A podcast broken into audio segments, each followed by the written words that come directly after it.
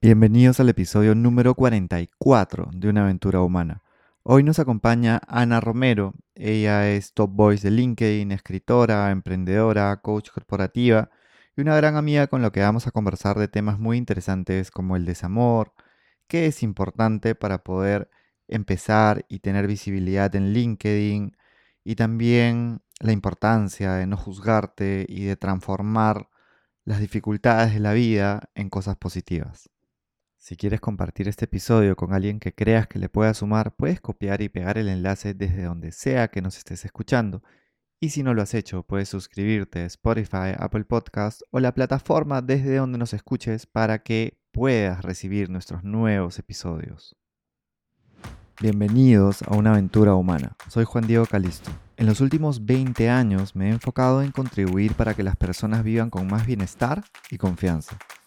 Una aventura es algo que está por suceder y que no sabemos cómo saldrá. En este podcast conversaremos con personas que viven conectadas con su propósito, para inspirarnos de sus ideas, experiencias y hábitos. Cada uno de nosotros está en una aventura humana. No sabemos cuál será el resultado, pero podemos disfrutar el proceso y construir la vida que soñamos desde decisiones cotidianas. Empezamos. Bueno, Ana, bienvenida a una aventura humana. Estoy contento de que nos acompañes. ¿no? Eres una amiga que, quiero y admiro. Ya nos conocemos de bastantes años. ¿no? De hecho, nos conocimos hace muchos años en un taller de impro, ¿no? de, Lucho Herrera, también un gran maestro de impro. Y, y desde ese momento han pasado muchas cosas. Entonces creo que esta conversación va a ser bien eh, interesante porque vamos a aterrizar en en lugares diversos, pero que se, que se complementan. Gracias por estar con nosotros. Gracias a ti, Juan Diego, por estar acá. Te quiero mucho, te admiro, te respeto. Eh, y qué bacán el nombre de tu, no, de, tu proyecto, de tu programa, ¿no? Una aventura humana. Este, así que feliz de estar acá y de desnudarme metafóricamente para ti, para todos tus seguidores y comunidad de Rúa, y también de la gente que, te sigue eh, en todas las cosas que haces. Muy orgullosa y feliz. El cariño es, es recíproco, también te quiero y, y me, parece súper interesante como este concepto que se trae también en la impro, pero se trae también un poco como el, ¿no? Tú eres, eh, has hecho mucho también de stand-up comedy, eh, el mundo del clown también me parece fascinante, como, como en esos espacios es como que eres tú y estás como desnudo ante el público, ¿no? Es como que te muestras de manera vulnerable y te muestras como eres. Y aprovechando esa vulnerabilidad y, entrando en un tema que también mencionas en tu libro, que podemos encontrar, después nos vas a contar en todos los lugares, ¿no? Pero también en Planeta de Libros, 25 Poderes para Mujeres con Tacos Fuertes. Hay un capítulo que, que me jaló el ojo, como se dice, que es el del desamor, ¿no? Y lo que quería preguntarte es, ¿qué eh, tan importante crees que es el, vivir este proceso con, valentía y con sinceridad eh, y el aprender de estos momentos donde las cosas no funcionaron como queríamos, que según las probabilidades eh, podrían ser muchos momentos a lo largo de nuestra vida, ¿no? sí, estamos creo, acostumbrados a solamente hablar de el amor y es que, o sea, es bonito hablar del amor, es bonito estar enamorado, enamorada, es como estar drogado, drogada, ¿no? O sea, a mí me encanta estar enamorada, de hecho, una de las cosas que tengo que seguir trabajando o autoexplorándome, no porque fuese algo malo, sino porque es parte de mi esencia, es que yo soy muy enamoradiza y aunque no lo quiera, eh, sí este, me enamoro rápido y tengo expectativas y ya al toque, ¿no? Ya quiero todo al toque. Y no me permito disfrutar el proceso y ir paso a paso, ¿no? Eh, creo que nos han enseñado eso porque es más, eh, es más conveniente eh, para el mundo y sobre todo para el marketing, ¿no? O sea, yo soy marketera, soy comunicadora y entiendo que algo tan poderoso como el amor, que lo acabo de decir hace unos momentos, es como una droga, engancha así, a cualquier persona, es porque en el fondo todos queremos eso. En el fondo todos queremos ser amados, queremos ser aceptados, queremos ser incluidos eh, y queremos ser eh, aceptados con nuestras imperfecciones, con nuestros defectos, ¿no? Imagínate un amor incondicional, ¿no? Entonces, claro, entonces, eh, pero, pero en el proceso nos olvidamos que también existe el desamor. En el proceso nos olvidamos que también pueden, así como puede funcionar, puede también no funcionar. ¿Y qué pasa cuando no funciona, no? Entonces, como no, no, no, el mundo como que no le gusta mucho hablar del desamor porque es como que me va a quitar ventas. No, Ana, enfócate en el amor, ¿no? Sé siempre positiva. Este, tu aura solamente tiene que vibrar con lo bueno, ¿no? Y con lo malo no feo, ah, fuchi, no. El desamor no, el desamor no, este, van a pensar que eres, este, que eres este, forever alone, ¿no? Y, mejor no digas nada de esas cosas porque vas a quedar mal, ¿no? No vas a encajar con la buena vibra que estamos transmitiendo acá, Ana. cállate, no hables del desamor. Entonces, claro, nos hemos acostumbrado a no ver el desamor, pensar que no existe y pretender que no existe o, pretender que, que, que, que, el desamor nunca va a ir contigo, entonces es como que, no, conmigo no es, ¿no? Y lo tratas de tapar y es como que no pasa nada conmigo, es mucho peor que... Eh, es mucho, es mucho peor que, que, que sabe, que, pretender que el desamor no existe, ¿ya? Es mucho peor que vivirlo, porque al menos cuando tú vives el desamor, al menos cuando tú te permites entender que estás en un proceso de desamor, de decepción, de desilusión, de lo que sea, de término de una relación, ya sea laboral o profesional o, de, pareja, al menos cuando tú lo vives, sí, duele, es fatal. Eh, lloras, te sientes deprimido, no quieres hacer nada, te planteas, te cuestionas, miras películas, Netflix, te trasnochas, hablas con amigos, entras a terapia, eh, comienzas a leer libros de Buda, de sincrodestino, de, de no sé, ¿ya? Entonces, al menos cuando aceptas que estás en un proceso de desamor, eh, duele, pero al menos lo estás viviendo, o sea, no, no estás siendo como, eh, como esa enfermedad terrible, la esquizofrenia, que estás evadiendo la realidad para, para mantener el status quo de lo, que te de lo que el mundo te ha enseñado como felicidad.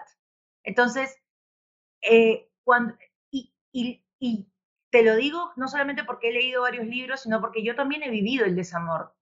De hecho, en estos momentos estoy viviendo un desamor, ¿ya? Eh, y aquí es la parte en donde todo el mundo me está escuchando y dice, ay, pobrecita, no, pucha, no, con razón está medio loquita, ¿no? Entonces, claro, ¿qué, pasa?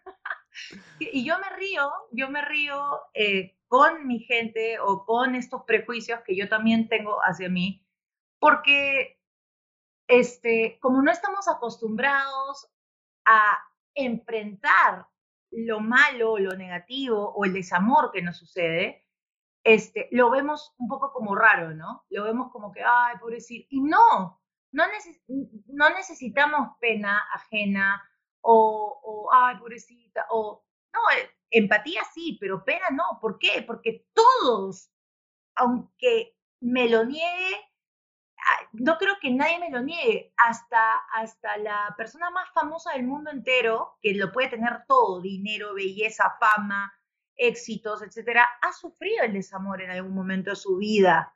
Entonces, el desamor es parte de nosotros. Quizás no siempre, ¿correcto? Porque, claro, me, me, escucha, me están escuchando ahorita personas que tienen este, relaciones muy felices en estos momentos y los felicito, pero si tú escarbas en tu pasado, en algún momento tuviste un desamor. Eh, no necesariamente tiene que ser en la vida adulta, puede ser en el kindergarten, o puede ser en el colegio, o puede ser en la secundaria, o puede ser con tu papá, o puede ser con tu mamá, o puede ser con tu hermano o con tu hermana. O yo pensé que mi padre iba a ser un referente de protección con mi persona, pero resulta que no, que mi papá no era así y fue todo lo opuesto a lo que yo pensé que mi papá debería de ser. Yo pensé que mi mamá iba a ser recontra, no sé, maternal conmigo y que iba eh, a cuidarme y que iba a ser una mamá power, pero no fue, fue una mamá ausente. Entonces, el desamor no solamente tiene que ver con la pareja, tiene que ver con tus propios patrones de familia o de lo que tú crees que la familia debió de ser, pero no fue. Entonces, todas estas cosas se interconectan en nuestra vida adulta y dependerá de nosotros, lo que decía antes, ¿no? dependerá de nosotros saber hacerle frente a nuestras propias inseguridades y a nuestras propias eh, falta de eh, a nuestras propias expectativas del pasado, ¿no? Este, en cuanto al desamor, que también lo puedes llamar desilusión, eh, decepción, ¿no?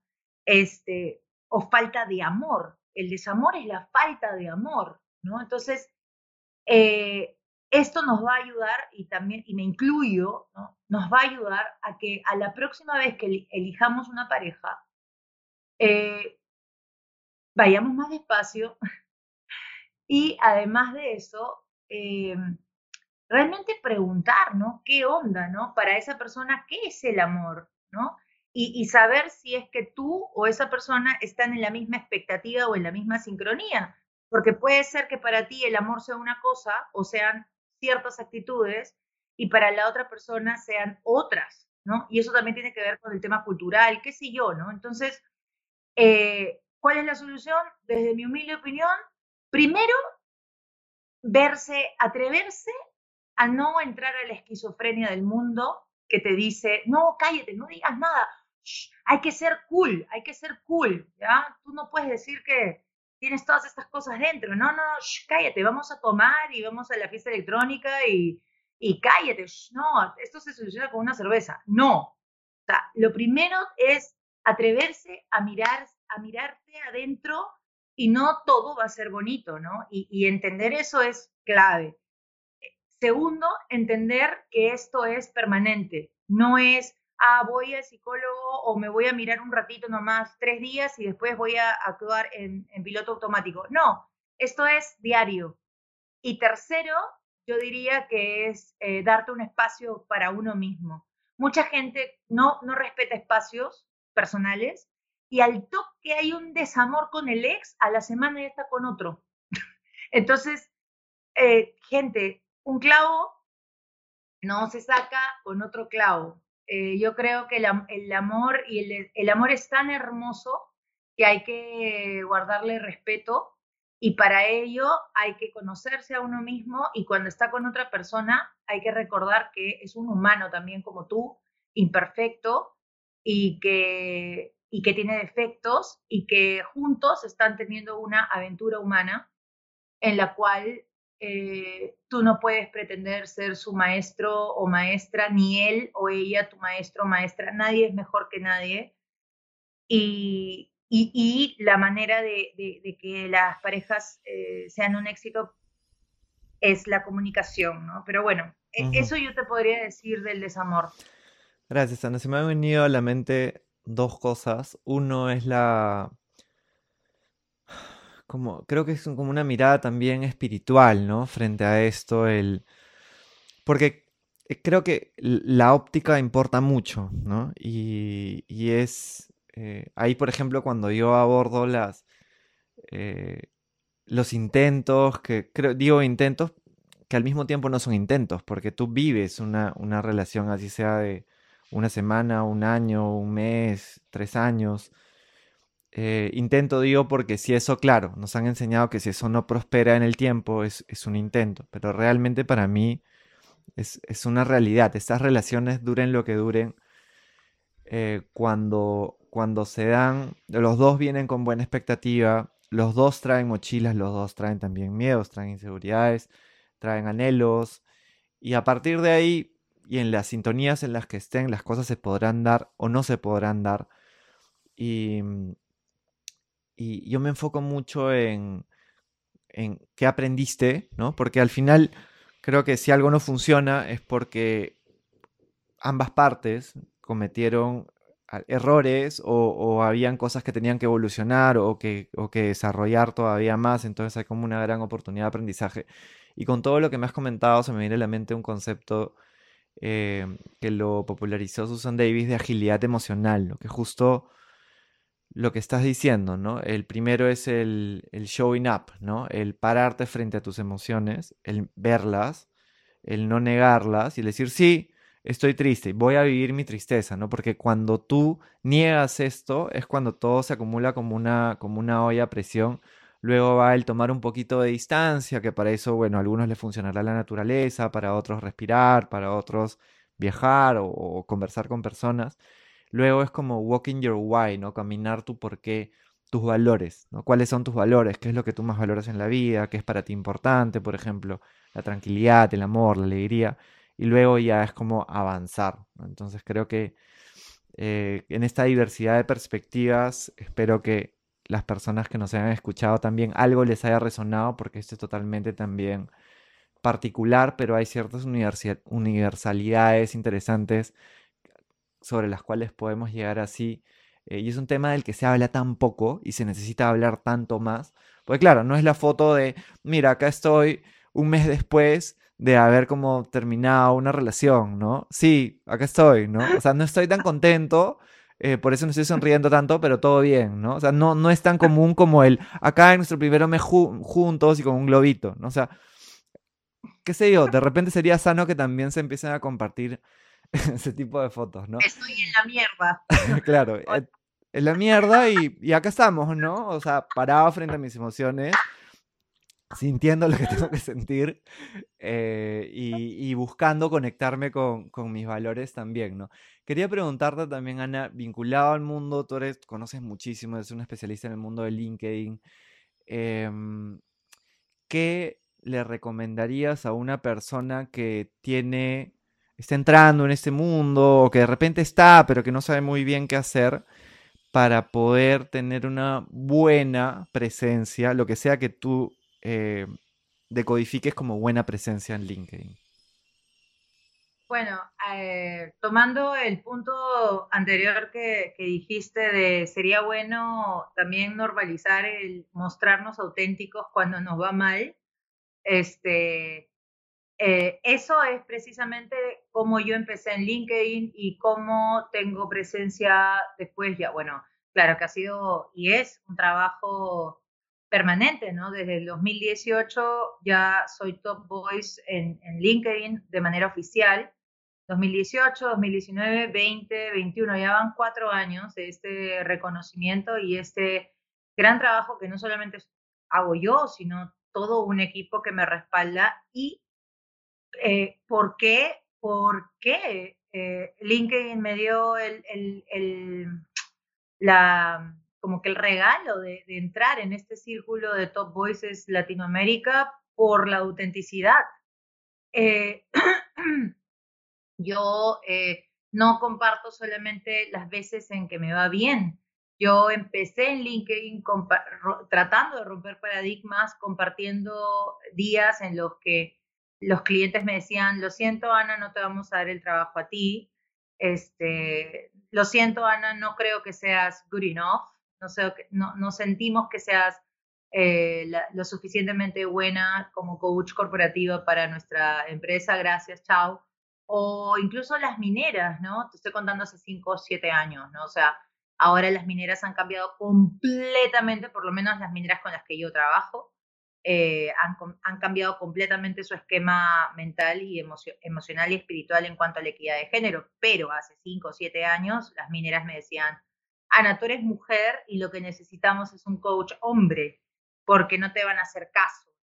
Entonces, todas estas cosas yo las compartí en LinkedIn, pero no desde la queja, porque en LinkedIn ni en ninguna plataforma a la gente le gusta la queja. Te pueden ayudar en el momento porque se pueden sentir, no sé, identificados y te dan like, qué sé yo, pero es una fama efímera. Lo que el, el secreto, si lo, entre comillas, secreto, eh, si lo quieres llamar así, de cómo yo comparto la autenticidad sin sonar a queja, es que eh, utilizo el storytelling, que es una técnica de contar historias en la, en la que compartía lo que me pasaba en experiencia, pero sin dejar una lección positiva al final.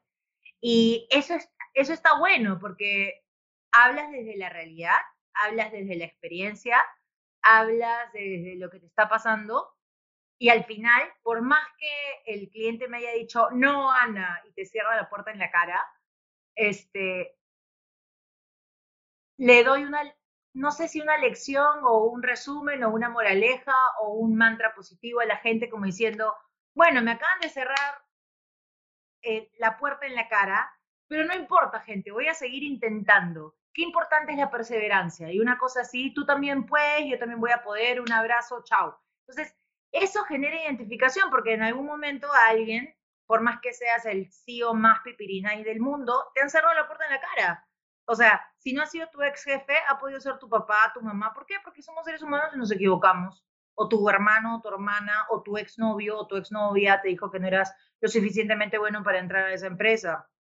Entonces, eh, a partir de ahí es donde la gente se siente identificada y cuando termina con un mensaje motivador de, hey, yo también puedo, no importa, pese a esto que me ha pasado, sigo adelante, ahí es donde viene la magia, porque la gente agarra y dice, pucha, qué chévere Ana que está haciendo esto, este, yo también, o si Ana lo puede hacer, yo también lo puedo hacer, ¿no? Entonces, eso creo que es súper chévere para, para cualquier caso de la vida. Y eso, y eso es lo que yo hago en LinkedIn desde hace cinco años y me, me, gusta bastante hacerlo. Creo que somos una comunidad de, de profesionales y de personas que, que si bien es cierto, estamos trabajando ya sea en una pequeña, mediana, grande empresa internacional, multinacional, este, nunca debemos de perder nuestra humanidad, porque como tu programa lo dice, somos humanos en una aventura humana y por más capas de cebolla, layers, que nos podamos colocar para pretender de que soy súper seria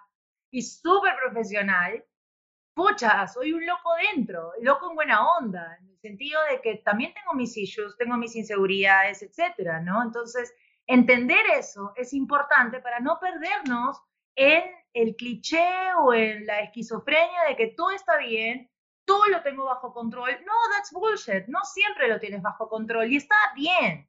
O sea, está bien decir, no lo sé todo, no lo tengo todo bajo control. No, no soy perfecto ni perfecta. Profesional, ser profesional no, no implica ser serio todo el tiempo, de hecho. O sea, hay mucha gente que tiene este prejuicio de, ah, si eres profesional, entonces eres serio todo el tiempo. Y eso es mentira. Yo me río cada hora, yo no puedo estar sin reírme. Puedo ser muy exigente con mi equipo y mi equipo lo sabe porque soy muy puntual o por lo menos trato eh, y si pasa algo, reconozco mi error, pido disculpas, ok, listo, vale, pero dentro de la chamba del trabajo, de la, de la pega, del laburo, puedo ser muy exigente como, como CEO, como directora, como lo que tú quieras, pero tampoco, pero esa, esa, esa exigencia que yo tengo como profesional no me quita mi lado humano, no me quita mi lado eh, chistoso, divertido de Ana. Y eso es importante que lo tengamos todos los profesionales en cuenta, porque hay gente que tiene en su cerebro de que el profesional es serio, entonces eh, en su trabajo no se ríen nada, porque, porque quieren que el, porque quieren respeto. Y a ver, lo entiendo, pero el respeto se consigue, ¿sabes cómo? Con con hacer bien tu chamba, con, con tener los resultados, con disfrutar el proceso, con participar en las reuniones. Ahí, ahí tú, tú también estás viendo resultados. Tu profesionalismo no tiene nada que ver con que si te ríes de un buen chiste o si haces un, un chiste, ¿no? Entonces, yo creo que eso no le podemos este, dejar de lado, Juan Diego, porque si hacemos eso, estamos dejando que, no sé, en metáfora, en metáfora estamos dejando que la tecnología nos invada a nosotros, cuando en realidad, hemos, ¿quiénes han inventado las laptops? ¿Los robots o seres humanos? Nosotros. Entonces, no, no vamos a dejar que, la tecnología nos use a nosotros. nosotros hemos creado la tecnología para estar más interconectados que nunca y hay que entender que el control sobre el tema tecnológico es humano. Entonces, no, no, podemos auto boicotearnos, ¿no? Gracias por compartirlo. Se me queda como el, como en grande, ¿no? Mantener esta esencia humana, eh, contar historias, ¿no? Que, las historias generan emociones, también tienen una narrativa, tienen como valores también implícitos y eso es lo que, lo que creo que hace que, bastantes personas conecten, ¿no? Con, lo que tú les, les compartes. Quería Entonces, a, la gente, a la gente que entra en LinkedIn, que hagan su primer post de algo que no necesariamente es típico escuchar o leer. Oye, el día en que me dijeron que no, el día en que toqué la puerta y me dijeron, tú no sirves para nada y ahora soy la CEO de Coca-Cola, no sé, o sea, el día en que me dijeron que me hicieron sentir burra, el día en que eh, me dijeron no sé qué cosa o me dijeron que no podía, o sea, transforma tu crisis, para mí la vida es transformar lo malo que nos pasa o la crisis que nos pasa o lo que el otro nos dice que nosotros somos eh, y, transformarlo en una historia positiva, transformarlo en, algo chévere. Eso identifica, eso inspira. Somos profesionales y somos personas. Todos tenemos una historia diferente que contar. En algún momento yo he sido la villana de la película y ni me he enterado. Pero, y o me he enterado y, en algún, y, si me he enterado y soy consciente de eso, he tenido que pedir disculpas, pero no es, no es porque he tenido que, sino he tenido y también he querido pedir disculpas, pero eso, eso pasa cuando tú eh, despiertas conciencia y cuando tú despiertas conciencia, despiertas humildad. Pero la humildad no es un valor que solamente dices de la boca para afuera para quedar bonito y, y, que toda la gente diga, ay, qué humilde, qué sana. No, la humildad se demuestra en la cancha, la humildad se demuestra no en una cámara de televisión o, o en una entrevista diciendo qué humilde que soy. La humildad se demuestra cuando voy donde esa chica o ese chico que ofendí sin querer o queriendo en algún momento de mi vida y decirle, ¿sabes qué? Discúlpame, fui injusta, perdóname. Eso es un líder. El líder no es el líder que aparece ahí, que yo también he salido y que qué bonitas las fotos, qué chévere. El líder no siempre este, está bien. Eh, los líderes que tú ves ahora que todo el mundo ama, o la mayoría ama, en algún momento la ha fregado. y yo lo sé porque yo lo he fregado. Entonces, no idealizar a los líderes es importante también para que la gente eh, que recién está empezando en LinkedIn o en lo que sea que haga, no se compare con ellos como si ellos fueran los dioses del Olimpo y yo soy aquí una chica X que. No, no, no, no. Porque si tú haces eso, adivina que el éxito siempre va a estar allá y tú eres una cualquier cosa. No es así. Eso no es así. Sí. Gracias por compartirlo. No, no, porque estaba, estaba perfecto el complemento. Quería eh, preguntarte, Ana, bueno, el, nombre eh, del, podcast, ¿no? Ya lo hemos referenciado y creo que tú lo reflejas también bastante, ¿no? La, esta aventura humana que no sabemos lo que va a pasar al día siguiente, que tenemos cada día que estar tomando decisiones y, y las personas que nos están escuchando ahorita están en el mismo viaje, están eh, ¿no? con toda esta incertidumbre, tienen que tomar decisiones, quieren tener una vida con más bienestar, con más alegría, con más tranquilidad. Eh, quería cerrar con, con este mensaje que quisieras compartirle a todas las personas que están en su aventura humana. Em, bueno, quisiera decirles a todos los humanos humanas que me están escuchando que lo mismo que que yo estoy aprendiendo todos los días, que es no juzgarte. Yo creo en la crítica constructiva y creo que también existe la crítica destructiva. Y cuando hablo de no juzgarte, me estoy refiriendo a la crítica destructiva. Eh, ¿Cuál es la diferencia? La diferencia es que cuando uno se hace una crítica constructiva, ya sea que alguien más te lo diga o tú mismo te lo digas, es saber reconocer los errores, es saber reconocer tus fallas, tus defectos, sin hacerte sentir mal. Por ejemplo, yo sé que soy renegona, yo sé que soy impaciente y estoy trabajando en ello. Entonces, estoy refiriendo un defecto mío o una debilidad mía, lo reconozco y lo, acepto para poder cambiarlo en el tiempo. Eso es una crítica constructiva porque me estoy viendo con amor a pesar de que sea una debilidad o un defecto, ¿no? Eh, me falta, creo que, un poco más de ternura eh, al, al, momento de hablar, a veces soy muy directa, etc. Y así te puedo decir un montón de cosas de debilidades y defectos que tengo yo como Ana, ¿no? Eh, eso es una crítica constructiva porque a partir de ahí yo me puedo ver con amor y puedo ver soluciones para poder cambiar eso. Una crítica destructiva que vendría a ser un prejuicio o un juicio eh, es, es, una crítica que eh, atenta contra tu valor como persona y por ende como profesional.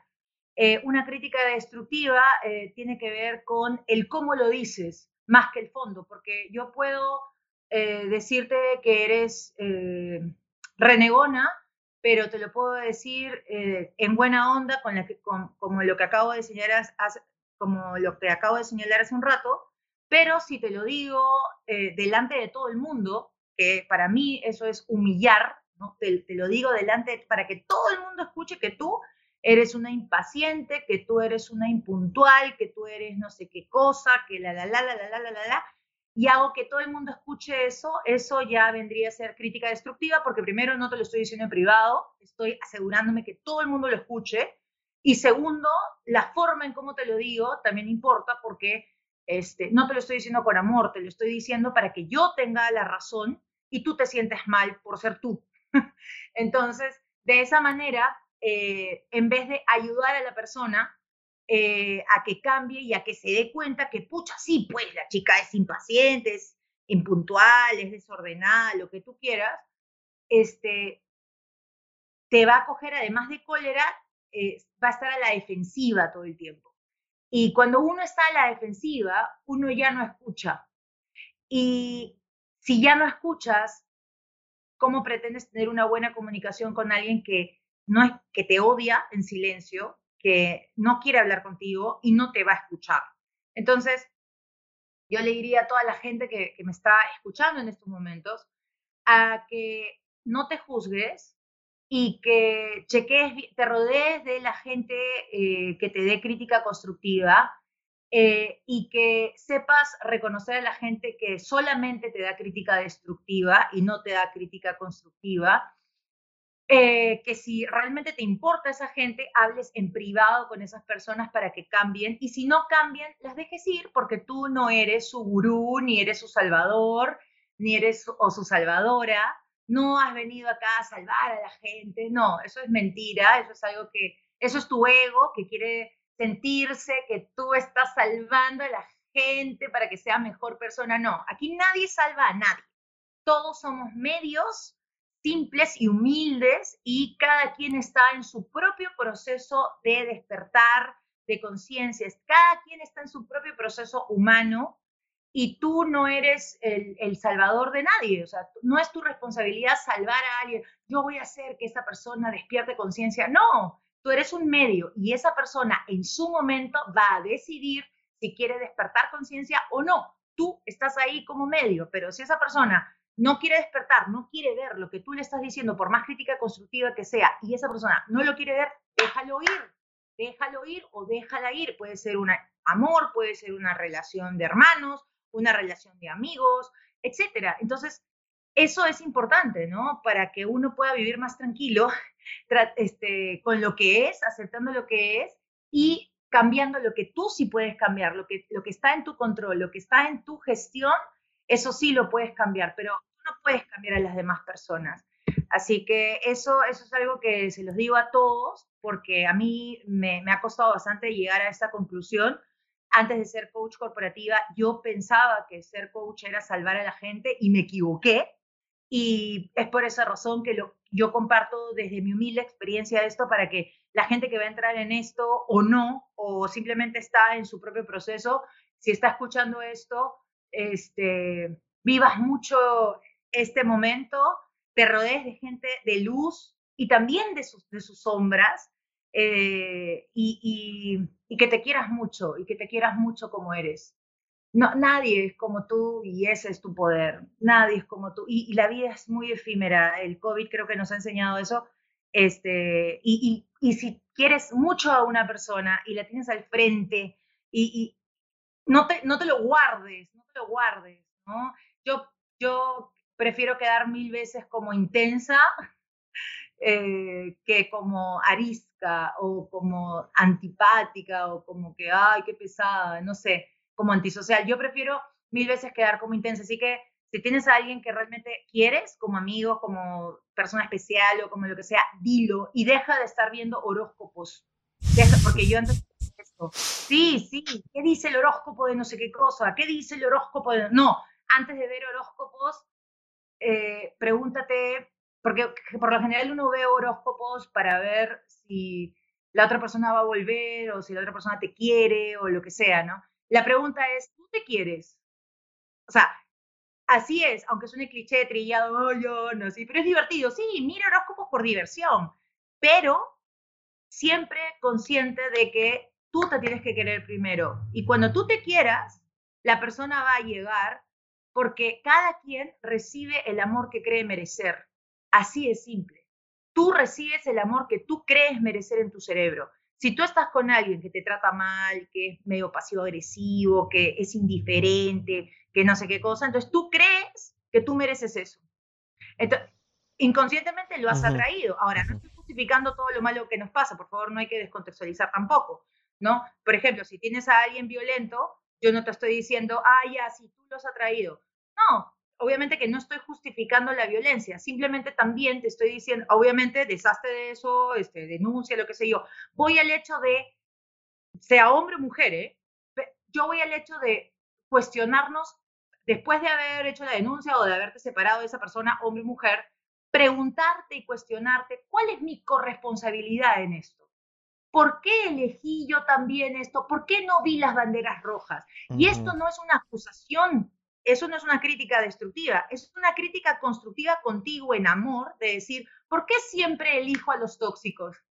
Porque, o seré yo la tóxica y no me he enterado entender ese tipo de comportamientos nos va a hacer más conscientes con nosotros mismos, más reales y menos engreídos de que el mundo nomás tiene la culpa y yo soy un ser de luz. No, mi amor, somos seres de luz y también somos seres de sombras. Responsables de nuestra vida. Eso es clave, Juan Diego. Así que yo te tengo al frente y quiero decirte que te amo, eres un gran amigo mío, te felicito, te respeto, te quiero, me siento orgullosa por todas las cosas que estás haciendo en Rúa desde hace mucho tiempo y eh, cuentas conmigo para siempre. Eh, te quiero mucho, gracias por escucharme, no solamente en tu podcast, sino también cuando hablamos en privado de la vida. Eres un ser de luz y de sombras muy interesante. Te quiero mucho y eh, la gente que no conoce a Juan Diego Calizo todavía y esta es la primera vez que está escuchando su podcast, síguelo. Es un capaz. Gracias, amiga querida. También te quiero mucho. Todos los éxitos del mundo y sé que nos vamos a volver a encontrar muy pronto. Un abrazo muy grande y muchísimas gracias por tu tiempo y por estar con nosotros. Gracias. Chau. Si te gustó este episodio, puedes compartírselo a alguien que creas que le pueda sumar. Y si no lo has hecho, puedes suscribirte a Spotify, Apple Podcast o la plataforma desde donde nos estés escuchando. Gracias por escucharnos y hasta pronto.